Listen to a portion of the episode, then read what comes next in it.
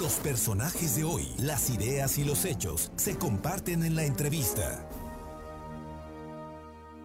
Bueno, me da muchísimo gusto saludar a la diputada federal Adriana Dávila. Ella es diputada y militante muy, muy consecuente del Partido Acción Nacional. Hoy ha estado en Puebla trabajando con sus candidatos. Adriana, bienvenida a Puebla. Platícanos cómo está este periodo de campañas donde ya estamos entrando a la parte final. Muy buenas tardes y muchísimas gracias.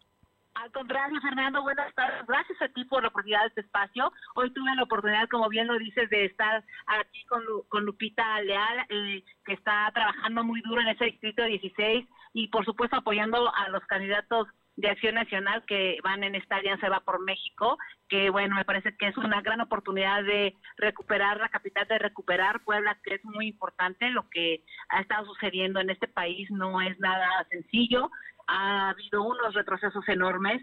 Y bueno, Puebla es un estado muy, muy, muy importante para Acción Nacional, muy, muy importante para este país. Y la verdad es que veo una gran recepción de la gente que reciben con mucho ánimo. A Lupita, la, también reciben la publicidad muy bien y las propuestas de nuestro candidato a presidente municipal, Lalo Rivera. Y por supuesto estamos pidiendo el voto para todos aquellos que van en la alianza eh, Va por México. Y bueno, pues muy contenta y agradecida de cómo han recibido a, la gente, a los candidatos del PAN. Adriana Dávila, tu voz escucha. En la Cámara de Diputados has sido eh, protagonista de debates intensos, de actitudes. Y hoy estamos en una campaña que pues tiene características muy distintas a otras, ¿no? Donde hay un presidente muy protagónico que no necesariamente respeta la ley en las mañaneras, ¿no? Cuando se refiere a temas políticos. Y también, eh, bueno, pues los partidos, la oposición está asumiendo una posición distinta. Cuéntanos, ¿cómo ves el tema y cómo ves todo esto en el marco de la violencia que se está generando en algunos lugares del país?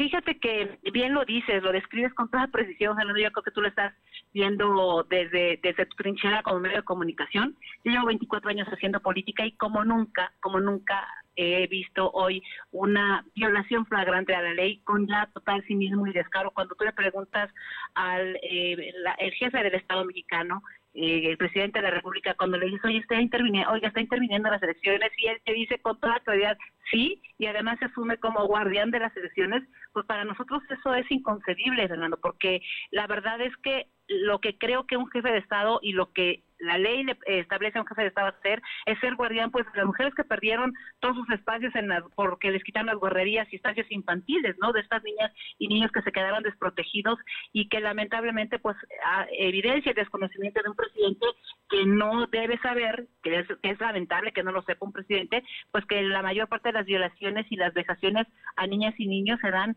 en un gran porcentaje en los hogares por personas cercanas o que conviven con las familias.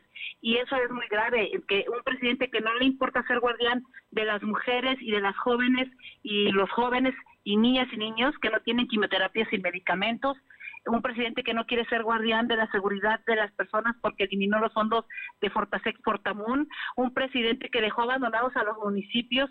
Fíjate, hoy estaba en el recorrido viendo cómo la gente dice, oye, es que no me está llegando agua a mi casa y tengo un problema. Entonces tú dirás, bueno, es, parte de, la presidencia municipal. Sí, una presidencia municipal que está eh, atada de manos porque no quiere pelearse para eh, exigir el presupuesto que le corresponde a la parte de infraestructura que se eliminó por parte de la Comisión Nacional del Agua, ¿no? Un presidente que prefirió inundar a los pobres en Tabasco, por ejemplo, ¿no? Y, que hoy el mayor número de personas que perdieron sus empleos son aquellos que tienen ingresos menores y escolaridades menores. Y bueno, la verdad debo decirte, Fernando, que yo nunca esperé, jamás pensé que su frase de primero los pobres era fuera una frase como una sentencia de, de muerte y de para, para los pobres de este país. Pues Ale, Adriana Dávila, te vamos a seguir muy cerca. Eh, eres diputada federal, bueno, ya va a terminar la legislatura, pero seguramente vas a tener nuevas oportunidades. Y escuché hace unos días la posibilidad de que seas la próxima presidenta de Acción Nacional a nivel nacional. Bueno, yo, yo primero lo que he dicho es, primero el lo más importante es recuperar los equilibrios. Es muy, muy importante recuperar los equilibrios. Y sí, de manera personal y bueno, obviamente como una aspiración que espero consolidar con toda la fuerza que se necesita.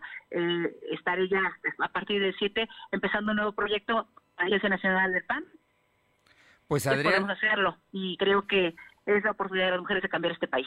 Adriana, sé que eres muy trabajadora, muy comprometida y creo que tienes todo para ser la presidenta nacional del PAN. Te agradezco muchísimo estos minutos y te mando un fuerte abrazo. Muchísimas gracias, Fernando. Gracias por tus comentarios. Un abrazo también y mucho éxito a los poblanos. Gracias. Adriana Dávila, diputada federal del PAN.